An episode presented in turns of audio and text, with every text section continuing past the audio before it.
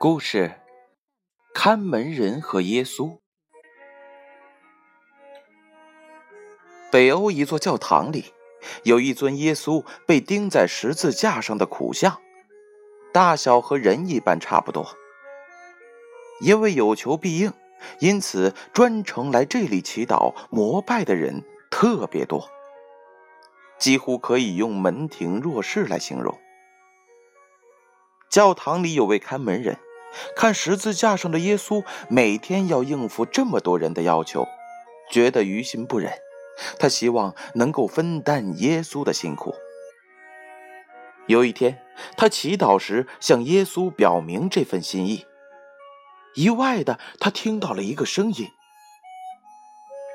好啊，我下来为你开门，你上来钉在十字架上。”但是，不论你看到什么，听到什么，都不可以说一句话。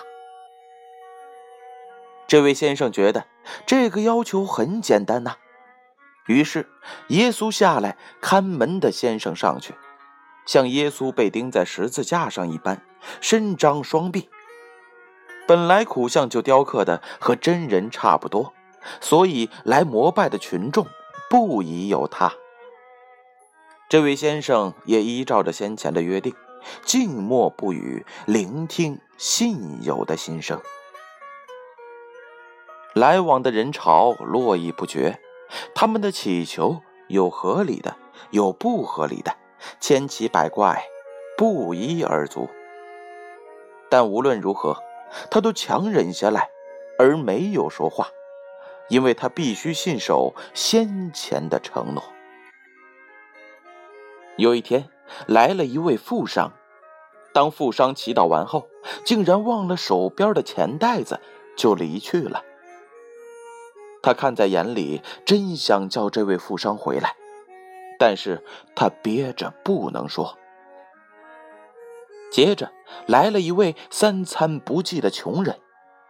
他祈祷耶稣能够帮助他度过生活的难关。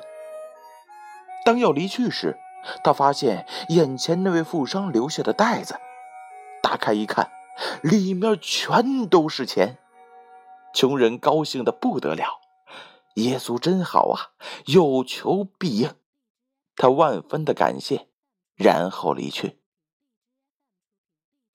十字架上伪装的那个耶稣看在眼里，想告诉他，这不是你的，但是约定在先。他仍然憋着不能说。接下来，有一位要出海远行的年轻人来到，他是来祈求耶稣保佑自己平安的。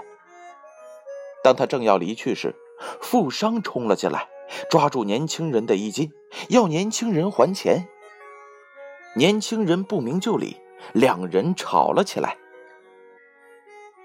就在这个时候。十字架上伪装的耶稣终于忍不住了，遂开口说了话。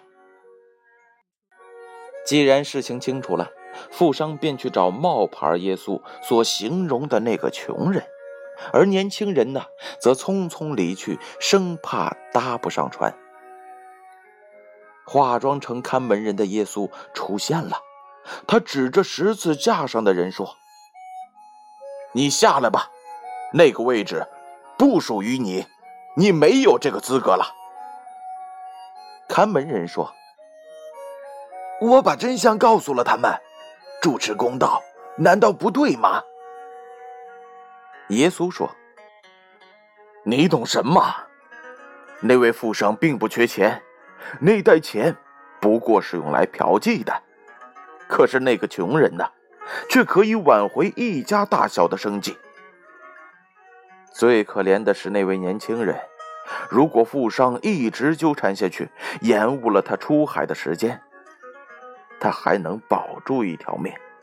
而现在呢，他所搭乘的船正沉入海中。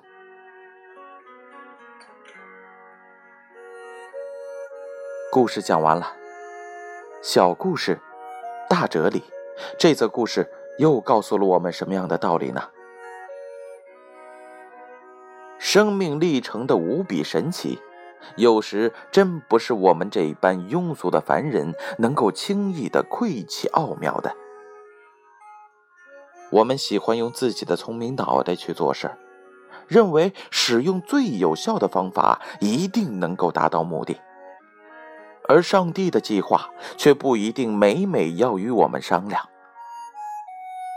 在我们最难意料之外，时常就会见到上天的奇妙安排。故事《看门人和耶稣》由建勋叔叔播讲。